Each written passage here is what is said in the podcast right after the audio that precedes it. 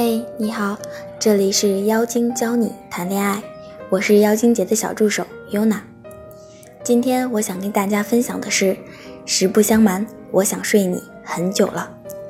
以下是微博男网友对于我想睡你的委婉表达：亲爱的，你听我说，别人勾引你都是为了和你上床，我跟他们不一样，我沙发也行，厨房也行，浴室、阳台我都可以。我想对你做。春天对樱桃树做的事，我好想你，也想睡你，更想睡醒有你。如果你长得不好看，我还可以带你看雪、看星星、看月亮。可你那么好看，我只想和你睡觉。男人靠得住，母猪都上树，这是小春的至理名言。经历了几次不靠谱的约会之后，小春把我约出来大吐苦水。你说为什么现在的男生认识几天想的就是床上那点事儿？还是说我看起来就是那样的女生？小春依然是满腹疑惑。其实无关小春是不是这样的姑娘，在遇到我现在的男朋友之前，我也经历过几次这样糟糕的约会。那时候还是年轻气盛的年纪，一个人刚刚来到北京，周末也没有什么朋友出去玩，经常在网上看到豆瓣同城的活动。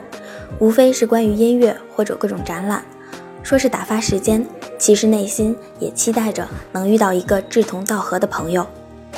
活动期间倒也不是莫名的搭讪，借着各种由头，我们聊了起来。约好活动结束之后，我们就去吃饭。到底是寂寞单身太久了，他也实在是说话很有趣。喝了几杯酒，我感觉我们之间暧昧气息开始蔓延。他说出去透透气。我们走到路边的一个胡同里面，他牵起我的手，然后歪着头看着我说：“从刚才我就很想亲你了，去我家待会儿吧，就在前面。”我以为我们之间是一场相识恨晚，但其实不过是一场游戏。之后的几次同城活动我都没有再去，直到那次喜欢的乐队来到北京巡演，朋友临时爽约，我只好挂在网上，想找个人和我一起去。于是。他出现了，他在网上问我可不可以一起去，钱可以转账给我，我同意了，约在了地铁站见面。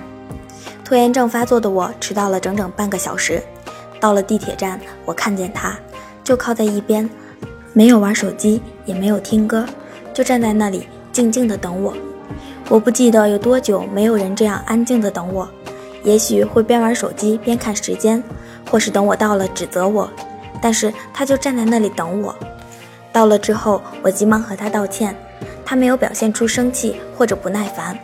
那场演出很好，好到我似乎忘了是因为乐队，还是因为和他。结束之后，他说送我回家，我们一路谈天说地，似乎很多没有人认同过的想法，在我们这里都能达成一致。我们走在街上，但好像我们就走在自己的小天地里面。到了楼下，他没有说上去坐坐，到我家门口就走了。我到了家里，看向楼下，他站在那里看着我的窗口。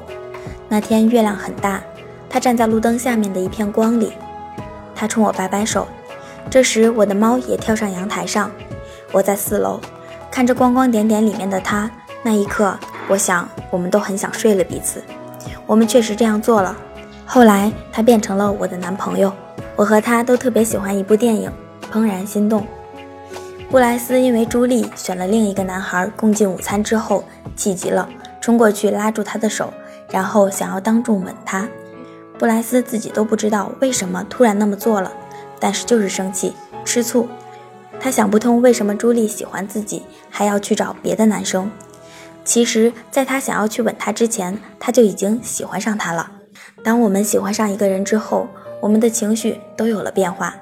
似乎自己的一切都被染上他的气息，只有你遇到那个人的时候才会明白，不论是牵手、接吻还是做爱，只有你们一起做这些事情才有意义。就像电影里面最后，布莱斯一直很嫌弃朱莉自己种的花园，但是最后他主动过去帮朱莉整理花园，拉住她的手。我想这一刻比任何的告别与甜蜜都来得更加汹涌，因为我爱你。所以我想睡你，这是他对我说过最美的话。那之后我才明白，男人无论是什么方式表达出我想睡你有两层含义，一个是我想睡你，因为我空虚寂寞冷，单纯的就是想跟你做爱；一个是我想睡你，因为我爱你，我想从你的窗户里看月亮。小编想说，当你的那个他提出这样的要求，如果你也想，那就抛开一切杂念，与他享受彼此的身体，享受性爱带来的愉悦。如果你不想，就要委婉表达。并且和他明确你的底线，切莫傻傻的以为他想，但我不想。如果我给了他，就能换来他更多的爱，这样的想法会害了你的。愿有人陪你鲜衣怒马，看烈火繁花。今天的分享就到这里了。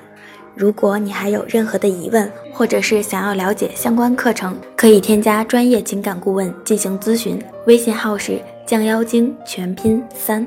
让你的幸福触手可及。